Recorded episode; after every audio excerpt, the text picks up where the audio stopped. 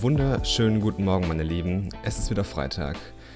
Und das heißt, es ist Zeit für das nächste Berührpunkt Wochenupdate, in dem ich euch wieder alles erzähle rund um die Themen digitale Produkte, Tech und Digitales. Und ähm, ja, einfach alles, was in meinem Kosmos als Digital Pioneer und ähm, Maker so abgeht. Und was war das für eine Woche? Ja, das letzte Wochenende gut zur Entspannung genutzt, die Batterien wieder aufgefüllt und mit Vollgas wieder in die neue Woche gestartet ganz nebenbei auch noch eine neue Folge ähm, vom 2 zu 2 Podcast mit David aufgenommen und mal wieder schön in Ruhe im Keller gequatscht. Aber genug Eigenwerbung, ähm, denn es soll ja schließlich um die Dinge gehen, welche ich die Woche so entdeckt habe und ähm, mit was ich mich einfach so, so rumgeschlagen habe. Und da gibt es so einige dicke Neuigkeiten und da fangen wir doch gleich mal mit den größten an.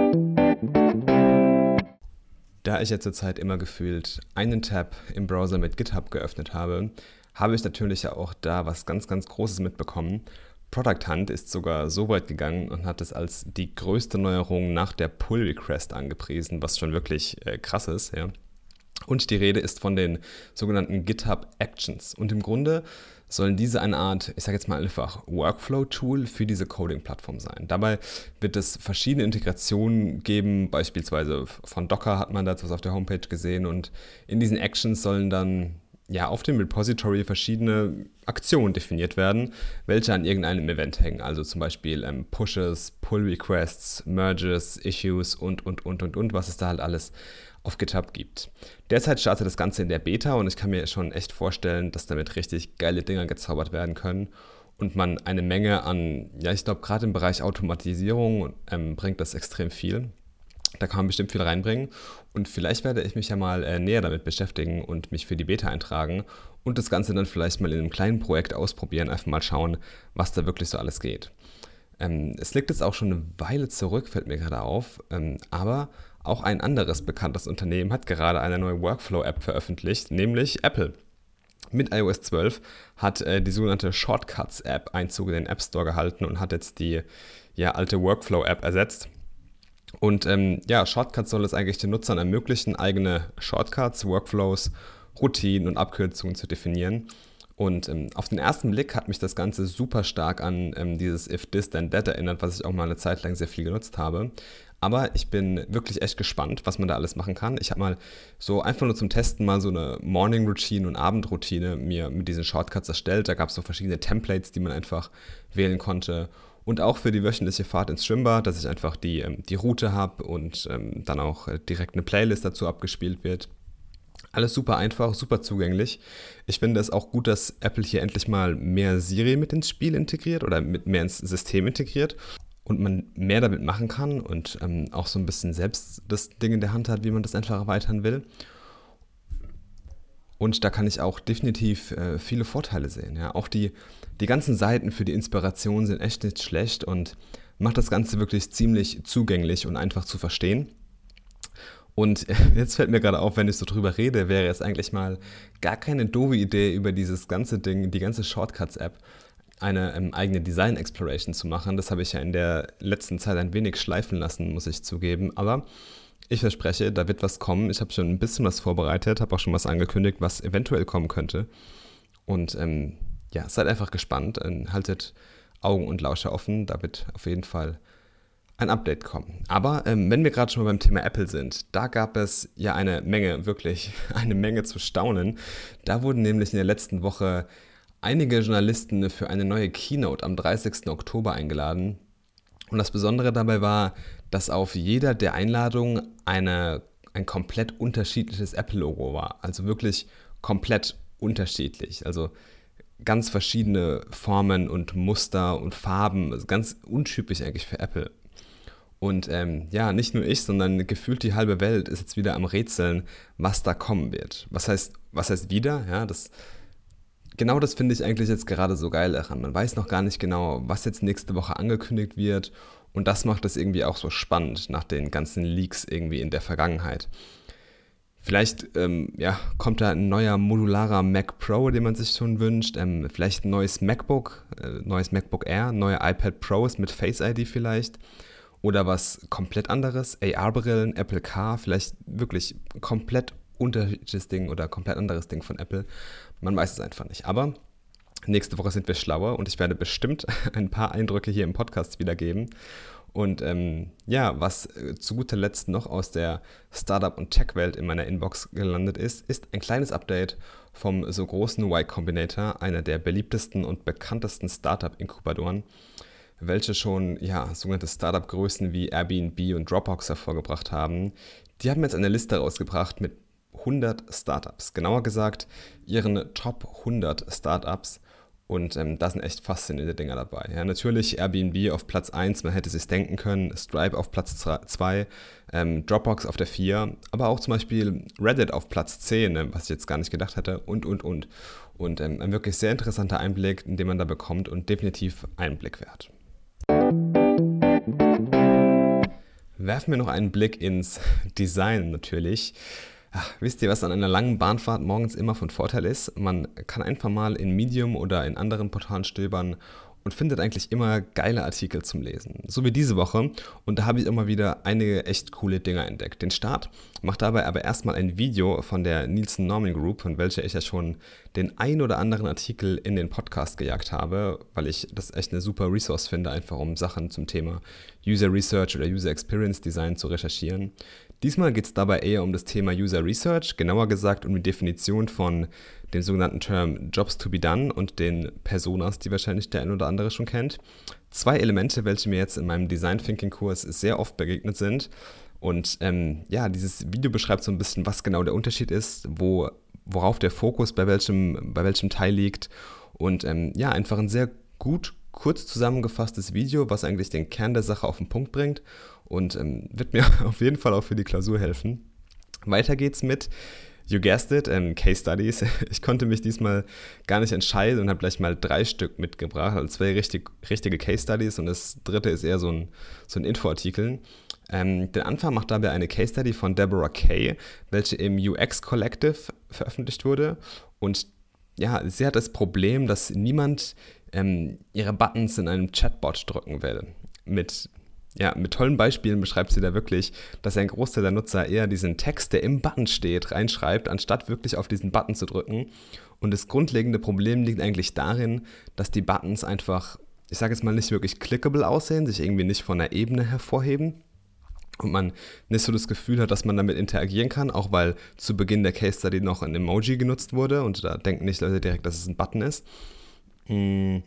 Und ja, dieses Problem gilt es einfach zu lösen. Und neben diesen ganzen Visual Designs, also wo platziere ich die Buttons, wie viele, was schreibe ich rein, wie müssen die aussehen, haben die ein Box Shadow, haben die kein Shadow und und und. Neben diesem ganzen Visual Design wird auch noch sehr viel auf das Chatbot Design eingegangen. Also was sollen die Buttons sagen, was passiert, wenn ich draufklicke, was passiert, wenn ich was anderes eingebe und, und, und. Also wirklich sehr interessante Einblicke. Gerade, glaube ich, weil man nicht jeden Tag ein Chatbot designt.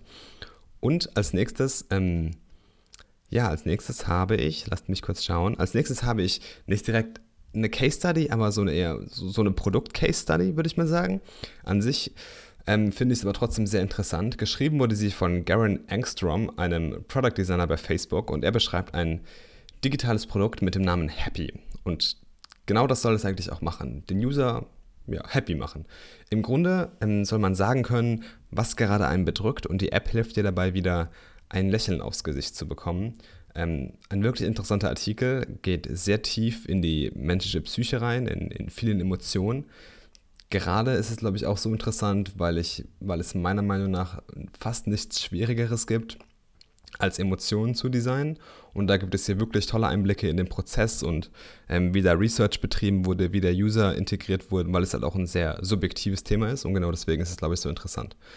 Und ähm, zu guter Letzt habe ich noch einen Artikel vom guten UX Planet mitgebracht, nämlich die Power von Reroute-Systemen. Also ja, man kennt es ja irgendwie immer wieder. Ähm, in fast jeder App wird man heutzutage für irgendeine Aktion in irgendeiner Form belohnt. Äh, meistens Information, Gamification ist da ganz beliebt, Monetization. Und für diese Rewards gibt es verschiedene Methoden, die hier in diesem Artikel ganz gut gegenübergestellt werden. Wann verwende ich was? Worauf muss man bei welchem System achten? Wo gibt es typische Fallen? Ähm, alles gut und knackig in einem Medium-Artikel hier zusammengefasst. Läuft es mit meinem großen Design Thinking Uni Projekt? Nun ja, äh, das hat sich in der letzten Woche so, so ja, ganz schön verändert und da hat sich einiges getan. Sehr viel sogar. Ja. Wir haben unsere Zwischenpräsentation alle gut überstanden und bereiten uns jetzt fleißig auf unseren finalen Pitch am nächsten Freitag vor. In der Zwischenzeit haben wir aber auch etwas an unserer App geändert. Eigentlich könnte man sagen, wir haben alles geändert. Ja. Wir haben ähm, ja, wir machen immer noch diese, diese Progressive Web App, die wir, die wir anfangs geplant haben, aber wir haben den fast kompletten Tech-Stack geändert. Von React auf Vue sind wir gegangen und auch in, in der Middleware hat sich einiges geändert. Und ja, ähm, wir haben das komplette Frontend neu geschrieben.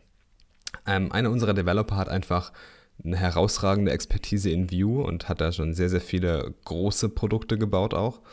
Und ähm, da haben wir einfach gesagt, okay, im Endeffekt ist es vielleicht besser, wenn sich einer wirklich mega, mega gut mit einer Technologie auskennt, in dem Fall Vue, anstatt dass sich vier Developer so lala mit React auskennen. Ähm, wir haben jetzt extrem viel voneinander gelernt, die komplette App neu geschrieben und bewegen uns jetzt auch viel schneller als zuvor und haben uns ähm, ja, gute Expertisen aufgebaut und unterstützen uns da auch ganz gut im, im Wissenstransfer.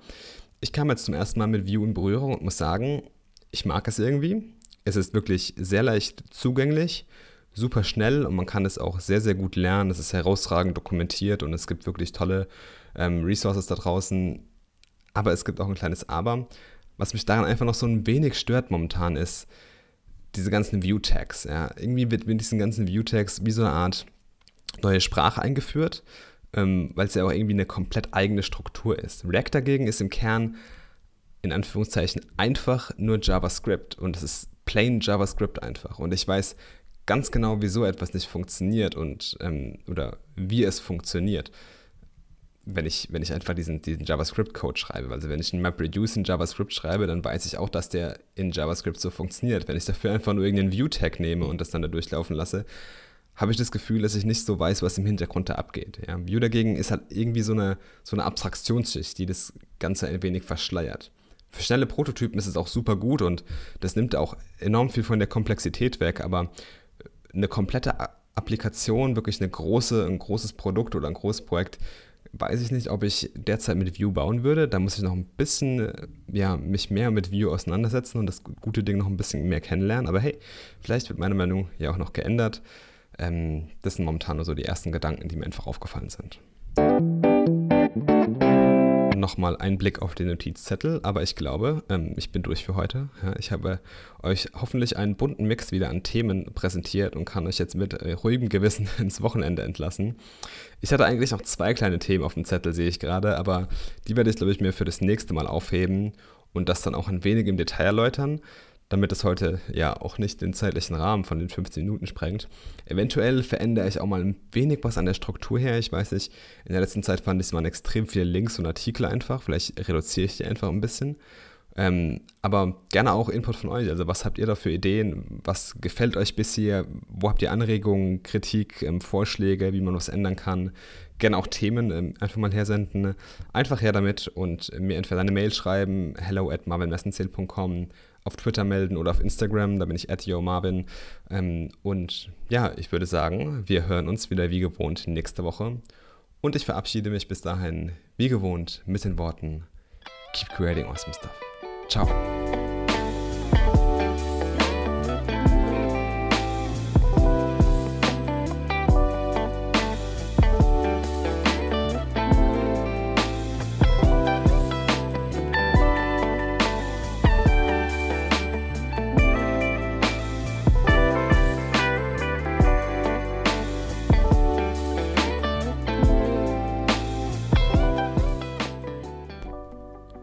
Berührpunkt wird produziert von Marvin Westenzähl.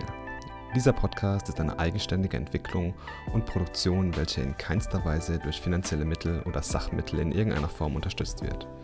Wenn dir der Podcast gefällt und du ihn unterstützen willst, würde ich mich über eine positive Bewertung auf iTunes sehr freuen.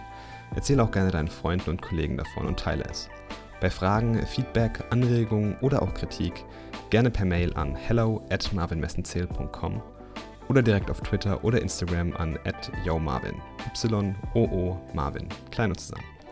Meinen Blog findest du auf marvinmessenzähl.com. Dieser Podcast wird auf allen üblichen Podcast-Portalen veröffentlicht.